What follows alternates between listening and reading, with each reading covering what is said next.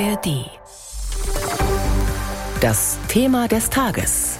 Ein Podcast von BR24. Die Weihnachtspause ist vorbei und auch der Politikbetrieb nimmt wieder Anfahrt auf, traditionell mit den Klausurtagungen in Bund und Ländern. Bei den Ampelparteien ist die Stimmung eher gedämpft, schlechte Umfragewerte, Unzufriedenheit und Proteste, wie gerade von den Landwirten. Davon profitiert zwar die Union, aber auch CDU und CSU stehen vor Herausforderungen. Ihr sitzt nämlich die AfD im Nacken, deren Umfragewerte im Osten Deutschlands durch die Decke gehen.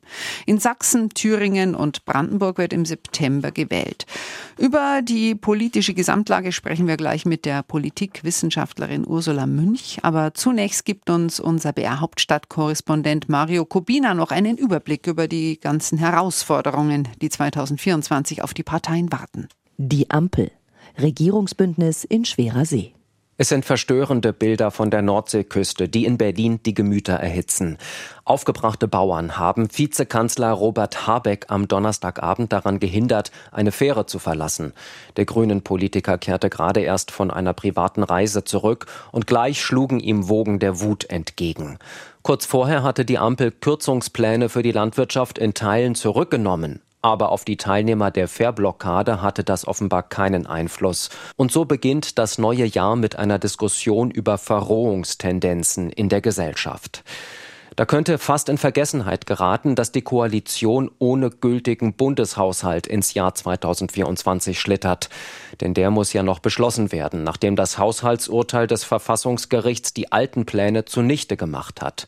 Bis Anfang Februar soll ein neuer Haushalt stehen. Einer, der die Schuldenbremse einhält. So haben es die Ampelparteien eigentlich vereinbart. Doch in der SPD und bei den Grünen stellen einige die Kreditobergrenze immer wieder in Frage. Zum Ärger der FDP. Auch die Umfragewerte dürften auf die Stimmung in der Koalition drücken.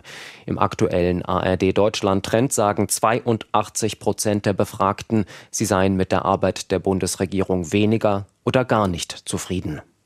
Die Union Opposition mit Führungsanspruch. CDU und CSU stehen in Umfragen besser da. Aber auch für die Union wird es ein herausforderndes Jahr mit der Europawahl und gleich drei Landtagswahlen in Sachsen, Thüringen und Brandenburg. Die Frage ist, schafft es die Union von der Schwäche der Ampel zu profitieren? Außerdem muss die Union klären, wen sie als Kanzlerkandidaten in die nächste Bundestagswahl schickt.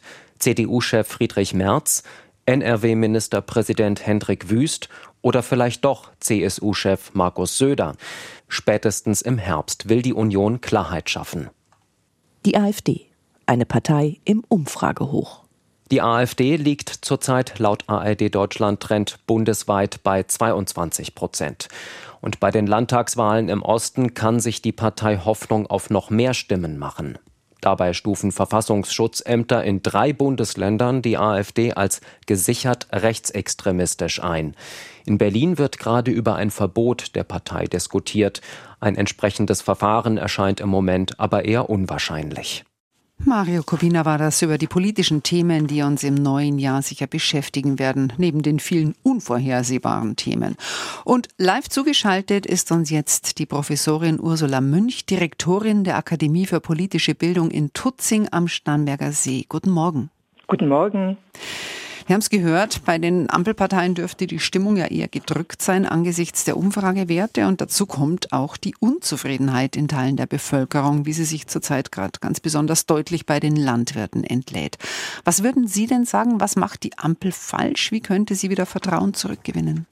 Ja, dieses Vertrauen zurückgewinnen müsste natürlich auf verschiedenen Ebenen stattfinden, in verschiedenen Politikbereichen. Das ist ja nicht nur die Unzufriedenheit der Landwirte und auch weiter Teile der Verbraucherschaft mit der Preisentwicklung zum Beispiel, sondern da ist dann viel Unzufriedenheit auch über die Migrationspolitik, die man nicht als durchsetzungsstark genug wahrnimmt. Man weiß zwar und hört, dass da jetzt auf europäischer Ebene was stattfinden soll, aber das ist alles den Leuten noch zu nebulös. Also tatsächlich konkrete Maßnahmen, dieses Gefühl der Sicherheit. Also wir haben in diesen Krisen eine enorme Unsicherheit. Das beflügelt äh, die Umfrageergebnisse der AfD und sonstiger Protestparteien und ist für die seriösen Parteien und vor allem für die Regierenden quasi Gift. Und gegen dieses Gefühl der Unsicherheit muss etwas getan werden. Jetzt erleben wir ja, dass die Proteste immer radikaler werden, wie bis zur Übergriffigkeit, wie zuletzt gegen Bundeswirtschaftsminister Habeck. Gibt es da sowas wie Verrohungstendenzen in der Gesellschaft und wenn ja, wodurch werden die so befeuert? Also zumindest in Teilen der Gesellschaft gibt es. Da würde ich um Gottes Willen auch nicht die gesamte Bauernschaft dafür in die Pflicht nehmen. Aber die Schwierigkeit ist eben, dass ein Teil der Bevölkerung sich auch nicht mehr äh, über die normalen, die seriösen Medien in, äh, informiert, die sogar ablehnt, sich im Grunde in kleinen Bereichen, vor allem digital, im Grunde ständig aufhetzt. Also man will ja dann äh, teilhaben an diesen vermeintlich demokratischen Diskussionen in den sozialen Netzwerken und jeder legt noch mal eine Schippe oben drauf. Und dann gibt es eben Leute, die diesen Protest in den digitalen Netzwerken, diese Unzufriedenheit tatsächlich auf die Straßen oder in die Fährhäfen hineintragen. Die machen sich das dann zu eigen und da sind dann zu wenige Manns genug, um dem etwas entgegenzusetzen und zu sagen, wir sind zwar unzufrieden, aber auch mit euch. Jetzt, wenn wir mal auf die FDP schauen, die ist ja fast so eine Art Sollbruchstelle in dieser Koalition geworden. Die Unzufriedenheit mit der Arbeit der Ampel ist innerhalb der Partei sehr groß und sie hat ihre Mitglieder befragt mit denkbar knappem Ergebnis. Nur 52 Prozent haben dafür einen Verbleib in der Koalition gestimmt, allerdings bei nur knapp 40 Prozent Beteiligung. Am Samstag beim Dreikönigstreffen in Stuttgart, da war also der Parteichef und Bundesfinanzminister Lindner besonders gefordert. Die Bundesregierung handelt Sie ist nicht fehlerfrei. Wer wäre das? Aber wir entscheiden mehr richtig als falsch, denn sonst würde die FDP dieser Regierung nicht angehören. Finden Sie, dass Lindner da die richtigen Worte in Stuttgart gefunden hat an die eigene Partei, aber auch an die Ampelkritiker?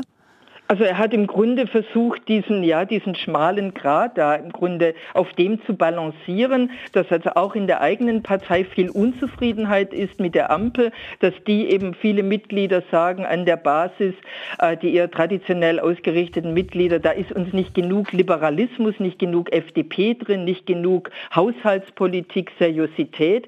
Und gleichzeitig will man eben auch nicht einfach klein beigeben und nicht einfach sagen, ja, dann lassen wir es halt, äh, weil weil man weiß, dass das zumindest in einer breiteren Anhängerschaft, jenseits der engeren Kerngruppe, ganz schlecht ankommen würde. Und insofern ist es so ein Spagat, einerseits durchhalten, weiterhin zu versuchen, liberale Akzente zu setzen und für sich in Anspruch zu nehmen als FDP, dass man im Grunde ja mit den FDP-Positionen quasi das schlimmere Übel, eine rein linke Politik in Sicht der FDP verhindern würde. Und bei der Union, da geht ja der CDU-Vorstand und Parteichef Merz am Freitag Freitag in Heidelberg in Klausur. Die CSU-Bundestagsabgeordneten sind schon.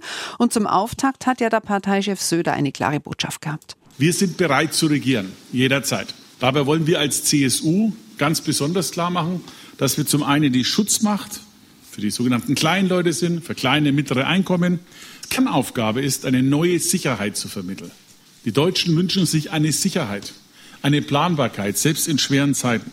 Jetzt haben wir ja auch gehört, wie äh, CSU-Chef Söder sehr viel Verständnis geäußert hat für die Proteste der Landwirte. Wie sehen Sie das? Sind es eigentlich diese ganzen CSU-Positionen, mit denen der großen Schwester CDU vereinbar oder könnte es da auch noch inhaltliche Auseinandersetzungen innerhalb der Unionsfraktion geben?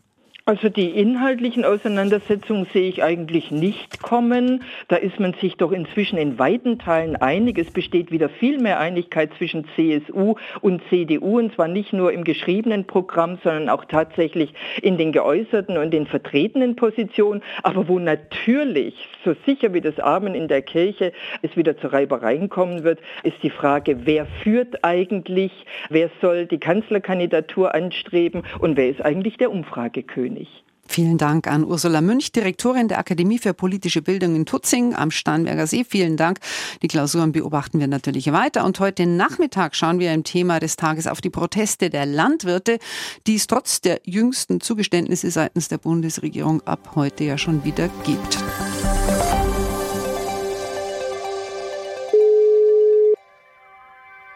Ich glaube, dass ich gleich voll den Blackout kriege. Vielleicht fragst du dich manchmal, was wäre, wenn du es einfach machst, wenn du endlich anrufst. Vielleicht möchte ich sowas hören wie, dass ich damals einfach okay war, wie ich war. Ich bin Lea und ich helfe dir bei diesem einen Anruf, den du dich einfach nicht traust. Boah, ich, ich weiß, also, okay, ich versuche, warte, ich muss mich gerade kurz sammeln. Hör rein bei Telephobia in der ARD Audiothek und überall, wo es Podcasts gibt.